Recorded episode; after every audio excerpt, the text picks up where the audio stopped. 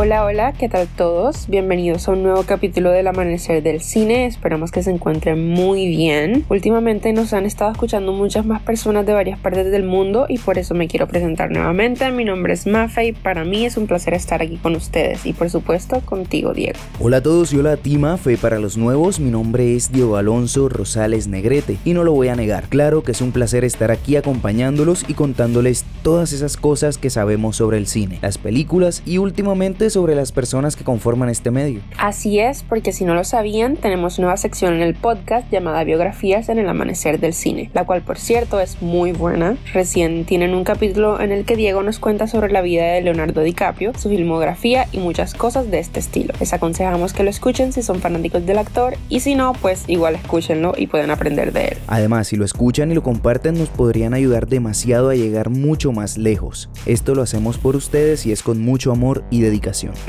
y qué dedicación, Diego. Te viste todas las películas de DiCaprio. Culpable, culpable, me declaro culpable, pero bueno, la verdad, una maratón de películas no me hacía mal y, ¿por qué no? Dedicarle un espacio al cine nunca está de más. Mis respetos, pero vamos al grano y entremos al tema del capítulo del mes el amor. El amor, Mafe, correcto, pero más específicamente las películas de amor, romance e incluso desamor, porque, digámoslo así, si quieres una rosa debes estar preparado para las espinas. Tienes toda la razón, Diego, el amor es un tema bastante complejo y por eso en el mes del amor, el mes de San Valentín, hemos escogido dos películas que podría decirse son completamente opuestas. Una habla del final de las relaciones amorosas y otra habla del inicio de ellas. En términos generales es así, hasta cierto punto es más complejo que eso que mencionas, pero sí, puede tomarse como tal. En fin, al grano, hoy solo hablaremos de la película que habla del final. hablaremos de Historia de un matrimonio. Sabemos que no es la película de romance más conocida del mundo, pero es una que vale la pena analizar por el gran mensaje que contiene y sobre todo la calidad cinematográfica que encontramos en ella. Así que, sabiendo esto, analicemos la película. Bienvenidos una vez más al amanecer del cine.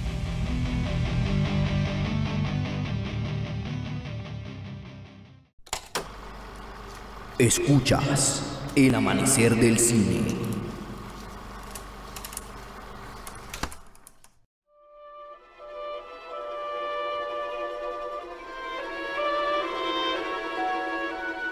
Bueno, Mafe, comencemos ahora sí con el capítulo y por supuesto la película. Historia de un matrimonio es una película enmarcada en el género dramático estrenada en 2019 en el Festival de Cannes, dirigida por Noah Baumbach, protagonizada por Scarlett Johansson y Adam Driver y distribuida internacionalmente por Netflix. Esta película fue una de las obras de arte que se estrenaron en 2019 y de hecho está incluida en las 10 mejores de este año, pero creo que hay que resaltar algo de ella y son sus nominaciones, porque no sé si todos lo sabían, pero hace unos 4 o 5 años la academia y las asociaciones de premios no tenían gran interés en nominar películas producidas o estrenadas por plataformas de streaming. De hecho, Mafe, eso sigue ocurriendo en... Sí, sin duda, pero ya se ha adaptado un poco. El punto al que quiero llegar es que aun cuando la situación era más difícil, Historia de un matrimonio obtuvo 6 nominaciones a los premios Oscars, 6 nominaciones a los Globos de Oro y 5 nominaciones a los BAFTA. Excelente punto, solo que de todas esas nominaciones solo obtuvo un premio de cada uno y todos dirigidos a Laura Dern por ser la mejor actriz de reparto en la cinta. Diego, pero la verdad, ella se lo merecía, solo que sí fue un poco injusto con Scarlett Johansson en el apartado de mejor actriz, porque honestamente su actuación fue magnífica en esta película y siento que es una actriz que sigue siendo menospreciada en la industria y tomada solo como una cara bonita, cuando en realidad muchos papeles en su carrera han demostrado el talento que ella tiene. Totalmente de acuerdo contigo. Además, si tomamos en cuenta que la competencia no era tan fuerte, la verdad Scarlett era una seria candidata. Pero la academia tiene cierta fijación con los actores y actrices que interpretan a personajes reales y por eso ese año se lo llevó Renée Zellweger por su papel en Judy. No me quejo, pero como tú me hubiera gustado que se lo llevara Scarlett. Todo quedará como un what if, aunque bueno, tal vez este año la academia se redima dándole el premio a Brendan Fraser por The Whale en vez de Austin Butler por Elvis. Mafe, tengo conflicto con ese tema, así que mejor no entremos en él. Ahora dejemos los Oscar de lado y aprovechemos que hablemos de Scarlett para analizar la actuación, no solo de ella, sino de Adam Driver y, ¿por qué no?, de la ganadora del Oscar, Laura Dern, en esta película.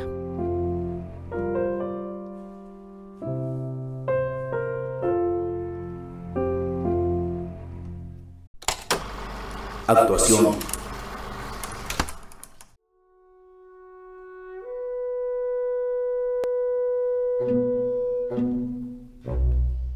Estamos rompiendo esquemas porque esta vez comenzamos el análisis con la actuación. Esto no significa que el director sea poco importante, solo que creemos que los actores son quienes le dieron vida a esta película y nos hicieron conectar con ella. Así que Mafe, cuéntanos sobre la actuación y sobre todo la razón por la que dices que Scarlett tuvo una actuación magnífica. Bueno, empecemos diciendo que nuestros actores principales no son unas caras desconocidas. Por un lado tenemos a Scarlett Johansson, quien cuenta con una gran trayectoria en la actuación, ya que ha estado en la industria desde niña. Es una actriz que se ha desarrollado en muchísimos géneros, desde ciencia ficción con Marvel hasta su trabajo en películas como Her, donde solo con su voz se encargó de darle vida a Samantha. Y por otro lado contamos con Adam Driver, quien es mundialmente conocido por papeles como Kylo Ren en la franquicia de Star Wars o películas como En Silencio de Martin Scorsese. Ambos son artistas que son conocidos en la industria y que su estilo de actuación no es extraño para muchos. De igual forma, Historia de un matrimonio definitivamente nos permitió apreciar su talento de una forma más directa y es el hecho de que sí, tenemos diferentes personajes, pero estos toman un lugar secundario y poco relevante en la historia. Aquí solo hay una, bueno, dos cosas en las que enfocarse y estas son Nicole y Charlie.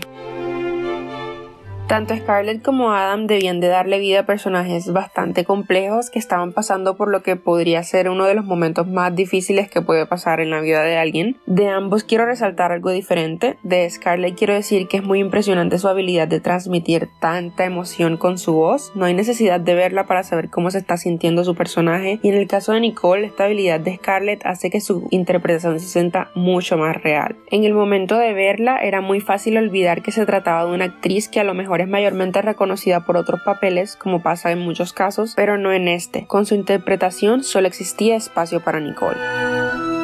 Para Adam me gustaría resaltar su estilo al momento de actuar en los momentos más difíciles para Charlie. Adam fue capaz de capturar, entender y transmitir todos esos sentimientos de angustia e impotencia al espectador hasta un nivel donde te impulsaba a ponerte de su lado en las diferentes situaciones que pasaban.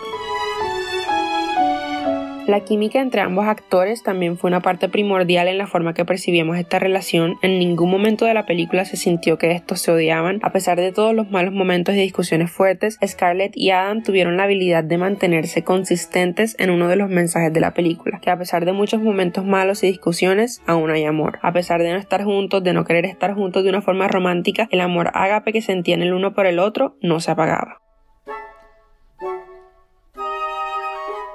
Yo solo puedo decir, wow. Tanto Adam como Scarlett se lucieron y realmente parecían una pareja divorciándose. Me transmitieron absolutamente todos los sentimientos por los que pasaban e incluso me hicieron sentir ahí, como si yo estuviera también en medio de todo lo que sucedía. De hecho, te me estás adelantando un poco porque eso que acabas de mencionar también es un mérito del director. Sin él, su estilo y su visión no habría sido posible.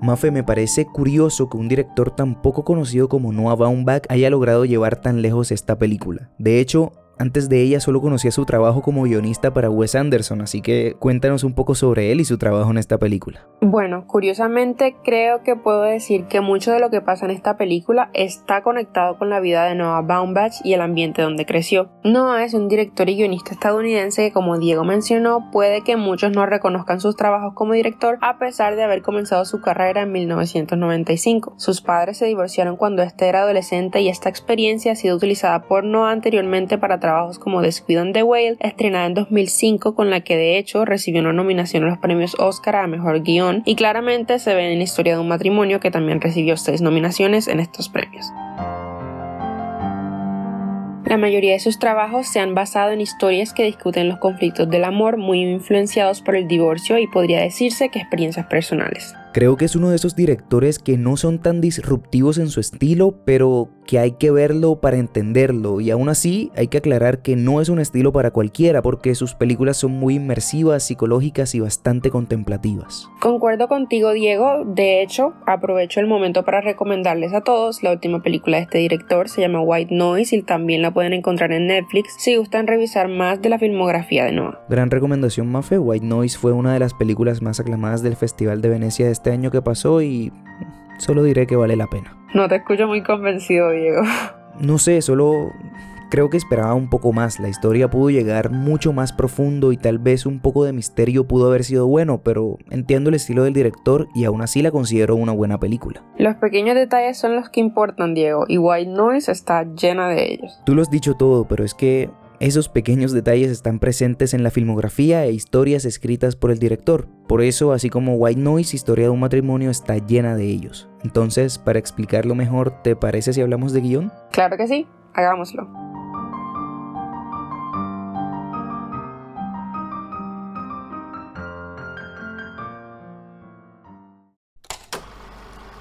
Guión y desarrollo de personaje.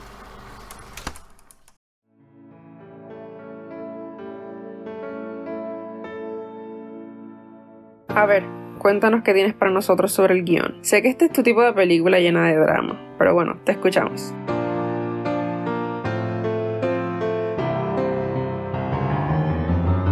Bueno, Mafe, comenzaré dando un poco de contexto. Creo que normalmente lo hago porque siento que así se entiende un poco mejor de lo que quiero hablar, pero bueno, al punto. A lo largo de la historia del cine, las historias de amor se han dividido en dos, las que son como un cuento de hadas y las que se apegan más a la realidad. En las primeras nos muestran un amor idealizado en el que los protagonistas se la pasan juntos, tomados de la mano, dándose besos y luchando por su amor, normalmente con un felices por siempre como final. En las segundas nos muestran cómo se ve realmente el amor, con sus altibajos, con sus dificultades, con las muestras físicas, claro, pero mucho más medidas y a veces con finales no tan felices. Historia de un matrimonio hace parte de estas últimas y desde el inicio de la película eso queda claro, porque en todo momento se nos muestra a nuestra pareja protagonista completamente separados, con pocas o nulas muestras de afecto y sobre todo con cierta melancolía sobre lo que alguna vez fueron. La emotividad en el guion es innegable. El dramatismo en las escenas y la historia como tal es grandísimo. Pero hay que aclarar algo. Teniendo en cuenta que la historia de la película gira alrededor de un matrimonio que se está separando, es necesario decir que no es algo nuevo. ¿A qué me refiero? A que en el cine al menos cada década nos encontramos con una película que habla de esto mismo o nos muestra situaciones bastante parecidas. Por ejemplo, en los 80 tuvimos Kramer vs. Kramer protagonizada por Meryl Streep, en los 90 tuvimos The Story of Us protagonizada por Bruce Willis y en los 2000 tuvimos Revolutionary Road protagonizada por Leonardo DiCaprio. Todas películas que nos cuentan la historia de un matrimonio que está acabándose o que ya se acabó. Ahora, en algún momento de otro capítulo comentaba que en el cine no hay historias nuevas sino nuevas formas de contarlas, pues eso es lo que pasa en esta película. Normalmente se nos presenta solo un lado de la historia y nosotros como espectadores apoyamos ese lado, pero aquí, en Historia de un matrimonio, nos encontramos con un guion totalmente imparcial, en el que no hay inclinación alguna hacia uno de los dos bandos y en el que las fallas y aciertos de los personajes se nos presentan desde la perspectiva de su pareja, lo cual honestamente le da un contexto más profundo a lo que la historia significa. Pero en medio de los dos personajes principales, Charlie y Nicole, encontramos otro personaje que será quien marque y limite las acciones de ellos, y este es su hijo Henry. Esto lo notamos claramente en el clímax de la película, en esa pelea que libera todo lo que la pareja tenía guardado durante muchos años y en el que a pesar de destruirse mutuamente, siempre dejan en claro que su hijo y el bienestar de él es lo más importante en sus vidas. Como ya dije antes, en esta película los personajes se nos presentan desde la perspectiva de su pareja. Así conocemos a Charlie tal como Nicole lo veía y a Nicole tal como la veía Charlie. Lo curioso de esto es que en los pocos momentos en que los personajes hablan de sí mismos, lo hacen con dudas, pero cuando hablan del otro, lo hacen con mucha seguridad. Esto puede significar que ambos a lo largo de su matrimonio perdieron su identidad propia y vivían únicamente para y por el otro. Lo que nos lleva al siguiente punto las dudas que ambos tenían sobre el divorcio, un hecho que nos muestran muy sutilmente a lo largo de la película, pero que es sencillo diferenciar gracias a las actuaciones y diálogos de los personajes. De las actuaciones ya Mafe les habló, y si me centro en los diálogos, debo decir que se sienten completamente naturales. Nada de lo que vemos parece actuado. La incomodidad de las situaciones entre ellos como pareja y en su relación de familia nos las transmiten y nos hacen parte de lo que sucede. Por eso me atrevo a decir que en ocasiones no parece que viéramos una película, sino una producción teatral. Es totalmente cierto, es como si estuviéramos viendo una obra de teatro y estoy segura que eso fue algo que quiso realizar el director a propósito. No sería nada extraño, Mafe, el teatro en esta película juega un rol muy importante y tal vez el director quiso jugar un poco con eso. Pero antes de tocar ese tema, quiero resaltar dos elementos que me parecieron interesantes. El primero es la crítica que realiza la película al sistema de divorcios en Estados Unidos, haciéndolo parecer injusto para los demandantes y como si esto fuera poco, también critica el trabajo de los abogados, haciéndonos creer que ellos son los verdaderos antagonistas aun cuando intentan ser buenos. El segundo elemento tiene que ver con el final, más específicamente con la incógnita que nos dejan sobre su relación y las decisiones que tomaron. La película en sus últimos 5 minutos nos deja pensando mucho en lo que pudo haber pasado si ambos solo se esforzaban un poco más y actuaban en contra del divorcio, pero tal como dijo Mafe antes, todo quedará como un what if. Ahora sí, regresando al teatro, hay elementos en el guion que nos demuestran que ellos son actores y directores de teatro y más allá de lo obvio que es resaltar el trabajo de ellos, se encuentran esos pequeños detalles de los que hablábamos antes. Esos pequeños detalles que hacen a la película más grande de lo que ya es, porque demuestran el trabajo que toma hacer una producción de este tipo. Así, mostrando que ambos actuaron en la versión teatral de escenas de un matrimonio, la famosa miniserie de Ingmar Bergam, e incluyendo dos canciones de Stephen Sondheim en la finalización del desarrollo de los personajes, nos dan más de una forma de expresar lo que pasan y sienten en su vida, relacionándolas con un elemento importante importante en la vida de ambos, el teatro. Y bueno, aprovecho que menciono estas canciones y el teatro para ir introduciendo la sección de diseño de sonido. Perfecto, Diego. Después también continuaremos hablando de la fotografía porque creo que une muchas de las cosas que hemos discutido hasta ahora y son aspectos bastante interesantes. Y créeme que se pondrá mejor cuando conozcamos el significado de cada uno de ellos. Diseño de sonido.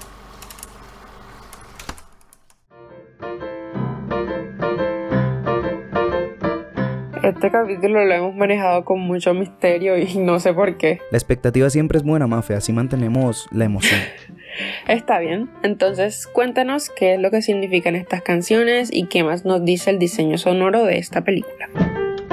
Bueno, salgamos del tema del teatro explicando a lo que me refería antes cuando dije que la película tuvo dos canciones de Stephen Sondheim que explicaban los verdaderos sentimientos de los personajes. Lo menciono aquí porque estas canciones hacen parte del soundtrack de la película y cuentan con gran importancia. A ellas las encontramos en las últimas escenas. Nicole canta la canción You Can Drive a Person Crazy y Charlie canta la canción Being Alive. Ambos las cantan en momentos diferentes, momentos en los que su expareja no se encuentra con ellos y aquí va lo impactante, ambas canciones hacen parte del mismo musical. Para ser más específico, el musical Company, que como ya mencioné está realizado por Stephen Sondheim. El punto de estas canciones y lo que hace especial que ambos las canten es que por medio de ellas la película nos muestra que aún estando separados, la pareja sigue conectada de cierta forma y además nos muestran lo que sienten después de su separación. Nicole siente cierto alivio y sensación de ganancia, mientras que Charlie podría decirse que se lamenta por perder lo que tuvo y no sabía que tenía. El caso de Charlie es bastante peculiar y nos habla de valorar las cosas y personas mientras estén con nosotros, aun si eso significa aceptar los altibajos.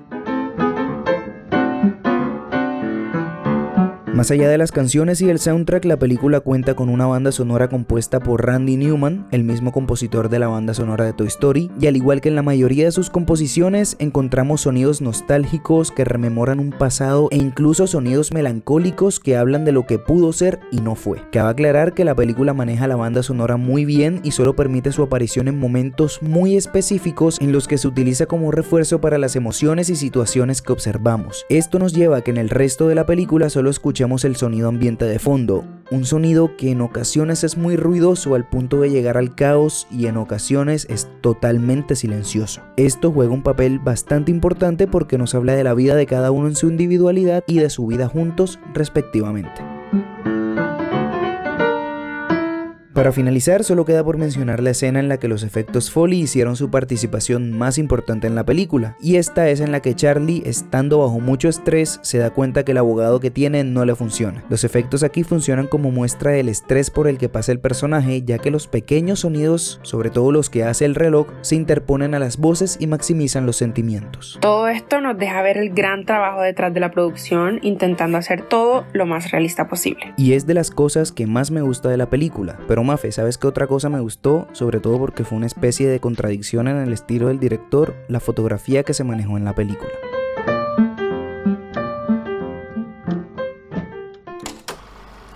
Cinematografía.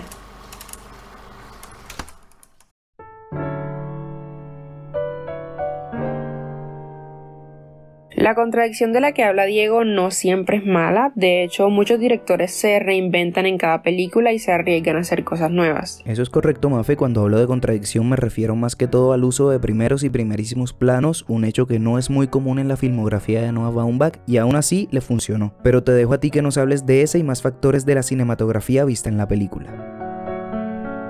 Bueno, hablando de la cinematografía de esta película, hay bastante de lo que decir, pero creo que el manejo que le dieron a esta cuenta el 50% de la historia. Hay que ser bastante claros y decir que desde el primer momento ya se notaba que la película iba a ser diferente a otras. Nos encontramos con una película que visualmente se siente como una grabación casera, no diciendo que se sienta poco profesional ni nada, sino que desde el inicio la fotografía se encarga de hacerte sentir como si lo que estuviéramos viendo fueran grabaciones hechas pues con una cámara casera. Otro elemento para resaltar es el uso de las líneas de división en las escenas. Una en particular que es bastante fácil de identificar sucede al inicio de la película donde empezamos a entender que la relación de Nicole y Charlie no está en el mejor lugar y es la escena de ellos en el metro luego de presentar la obra por última vez. En esta escena se puede ver claramente la división entre ellos a través de las barras del metro. Esto con la intención de mostrar que cada uno de ellos se encontraba en su propio mundo. El segundo elemento para resaltar sería los ángulos utilizados para las escenas donde se encontraban hablando o discutiendo los personajes. En estas escenas la cámara sigue mucho la línea de visión de los personajes en diferentes momentos durante la película. También el encuadre de la película lleva gran importancia ya que es bastante notorio que el director buscaba que todo el foco principal de las escenas se encontrara en el centro. La forma en la que fue planeado te hace sentir como que te encuentras en estos lugares con los personajes. Por ejemplo, en la secuencia de Nicole en el estudio de Los Ángeles cuando muestran la cámara y el equipo de grabación, este se encuentra centrado de forma en la que te sientes que te están grabando a ti. El tercer elemento a resaltar es que Historia de un matrimonio tiene muchas transiciones y movimientos bastante influenciados por el teatro, lo que tiene mucho sentido considerando la profesión de la pareja.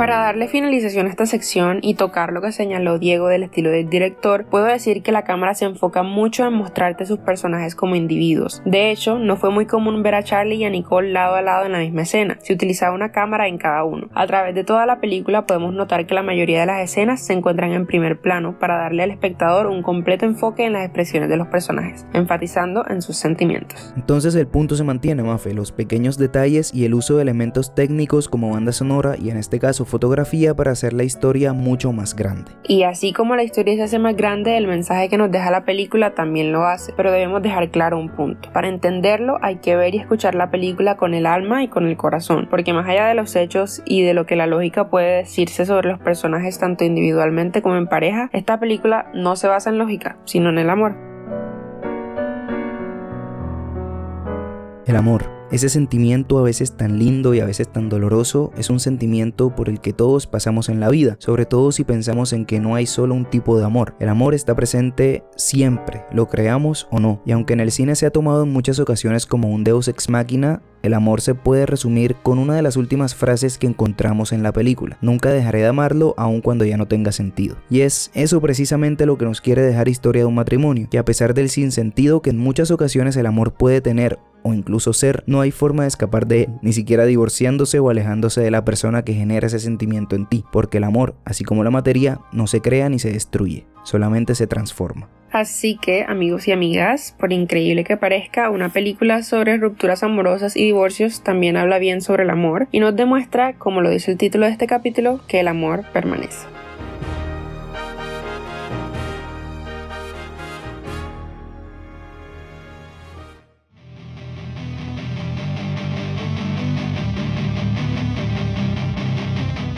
Hemos llegado al final de este análisis y esperamos lo hayan disfrutado. Si tienen la oportunidad de ver nuevamente esta película, háganlo. Ahora que saben todo lo que les dijimos a lo largo del capítulo, podrán disfrutarla mucho más. Nos alegra mucho seguir acompañándolos y hacer del cine una experiencia más agradable para ustedes. Recuerden que pueden seguirnos en nuestras redes sociales y así comunicarse con nosotros y estar al pendiente de toda información que vemos. Además, podrán aprender mucho sobre el séptimo arte. Pueden encontrarnos en Instagram, Facebook, Twitter y TikTok como El Amanecer del Cine. Y por supuesto, no olviden de escuchar el resto de nuestros capítulos, seguirnos y activar las notificaciones de su plataforma de preferencia. Estamos disponibles como El Amanecer del Cine en Spotify, Amazon Music, Apple Podcast, Google Podcast, YouTube y muchos más. Les deseamos un feliz San Valentín y nos escuchamos en la próxima ocasión con un nuevo análisis. No lo olviden, nosotros somos El Amanecer del Cine. Hasta la próxima.